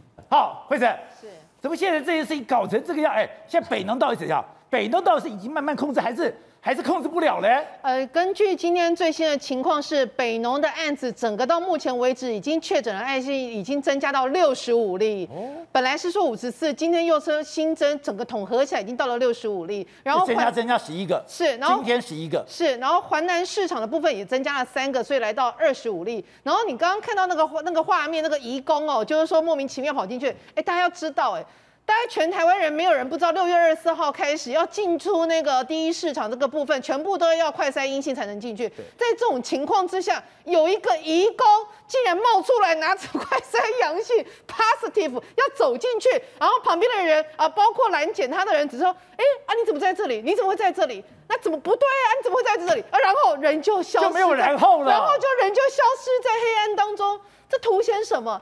大家这个情况，大家应该就知道，你北市府应该知道，大家最关注就是北农这个问题。就你北市府没有人在旁边哎，北市府没有 SOP 哎，没有说你发现到有人拿着快筛阳性的时候，你要怎么处理？谁会想到有人会拿快筛阳性啊？这这也太夸张，而且你要知道哦，这是我们今天因为有人在关注这件事情才被抓到。那这代表着你过去这一段时间以来，这种类似的事情发生了多少次，根本没有人知道。然后第二个事情是，昨天柯文哲不是夜奔那个指挥中心，然后开了疾管局，然后开了一个会之后，大家哦好像得了三点共识，就出来之后，呃睡了一觉醒来，完全翻脸不认人，翻脸不认人，又炮又炮轰中央说啊什么关起呃讲说应该是什么科学对科学，专业呃对专业，结果走出门之后就变成是政治对政治，他讲了这种话，然后呢就。说什么？呃，过去这一年多来呢，这个疫调有问题、啊，疫调怎么只针对居住处啊，然后工作处都没有在弄啊？所以奇怪了，指挥中心怎么疫调了一年多没有发现这个问题？哎，我跟你讲，好笑是什么？人家所谓的跨县市的疾管局早就有一个通报系统，从头到尾是你台北市没有去更新哎，然后呢，结果你说你自己不更新，你说没有这个系统，然后到最后被人家发现说每一个县市，其实我后来有非常认真去看哦，每一个县市洋洋洒洒非常清楚，就连连江县。人家连江县，我朋友看完连江县，说我朋友说，哎，连江县那个行程蛮好玩的，就是说人家一跳做到，他每一个景点都做到。所以换句话说，那你为什么你台北市你从头到尾都没有输入任何资料，然后你自己没有输入任何这样，你自己没有做意调，发现这个事情之后，变成是一个最重要的一个黑数，变成是大家每天都揣着蛋说，你到底这里今天还会新增多少，明天还会新增多少？然后我觉得最荒谬的就是环南市场这个部分。现在记者到那边去，所有摊贩看到记者跟看到救星一样。说我们这边的摊贩，我们有四个人，到目前为止听说他只所谓的啊造册只针对编号，所以你这个一个编号，比如说二三七，那一个编号就打一个人。那一个大家有去过市场，当然都知道，一个摊不可能只有一个人在顾，通常有三四个多的大摊的，甚至有六七个。那换句话说，你这个你这个所谓的造册根本就乱造，或者是你从头到尾没有去 update。那显见，如果说连这个已经要打的疫苗的造册都造成这个状况的话，那更何况过去这疫调，过去这匡列，过去这所有的隔离，你认为他会认真做吗？怎么可能？北农到现在已经有六十个人确诊，然后你一直告诉我说啊，问题没那么大啊，然后其实没有那么严重啊。问题是每天就是都有新增案例啊。问题是现在人家现在还是最高啊，所以人家民众党都快要赢了国民党了。所以我真的觉得。董事长真的是柯文哲的造王者，因为去年如果就是二零一八年那一次选举，如果没有董事长帮他大声疾呼的话，其实柯文哲能不能用三千多票险胜，变成现在的市长不知道。董事长说了一个是对的，为什么柯文哲到目前为止完全呈现一个摆烂或者是盖牌状况？因为只要是疫情越严重，他就会变成是他的一个政治上的筹码，他就会把它变成是说都是你中央错，蓝绿对决的一个情况之下。国民党被边缘化了，民众党浮出台面了，所以我现在我以前完全不认为说，到底为什么要把事情搞成这样？为什么柯文哲？我我个人认为，因为身为一个两次投票给他的人，你两次投票给他，我没有办法相信。再说一次，你两次投票给他，我那你怎么好怪的？你怪你自己啊！我跟你讲，我就是被男人背叛的。我现在被 我跟高嘉瑜一样，我都是被这个柯文哲这个男人背叛。我们现在才会这么生气。我们现在是复仇者，我们认为是我们当初错信的人。现在才会对他觉得说深恶痛绝。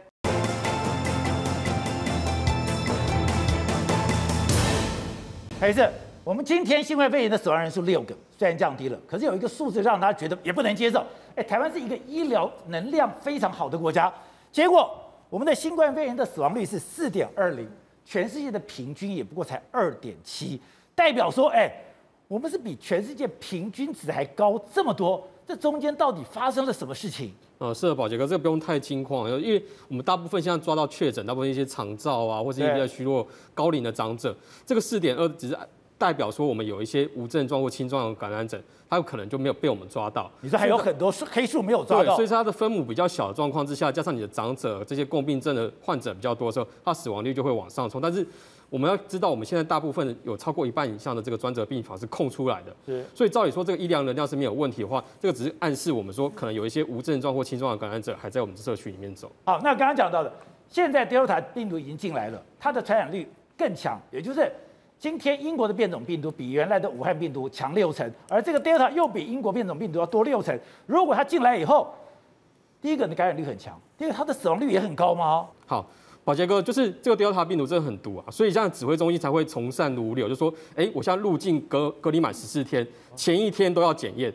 你还记得就是，呃，我们在过去这一年一直呼吁，就说，哎，有些高风险的地方啊，包括英国啊、印度啦、啊、美国，这进来的时候应该都要筛检啊，才不会有这种，就是他要出境的时候，然后各国就说，哎，为什么你从台湾出境的时候又又又被确诊这样的状况？那我们就撇不清嘛。那这时候指挥中心来从善如流，有一方面是说我们这个检验能量已经够了，我现在每天最多可以到八万，那现在平均可能四万到五万，那他有计算过说，哎，每天大概入境大概一千人，所以一个礼拜或两个礼拜，呃，可能也增加个就七千到一万四，还可以接受。那在防这个 Delta 的病毒之下，我们宁可重演，所以我们就哎隔离期满的时候再验，然后怕说这 Delta 病毒入侵。好，那最近我们知道艺人贾永杰送了很多东西到了医院去以后，这个。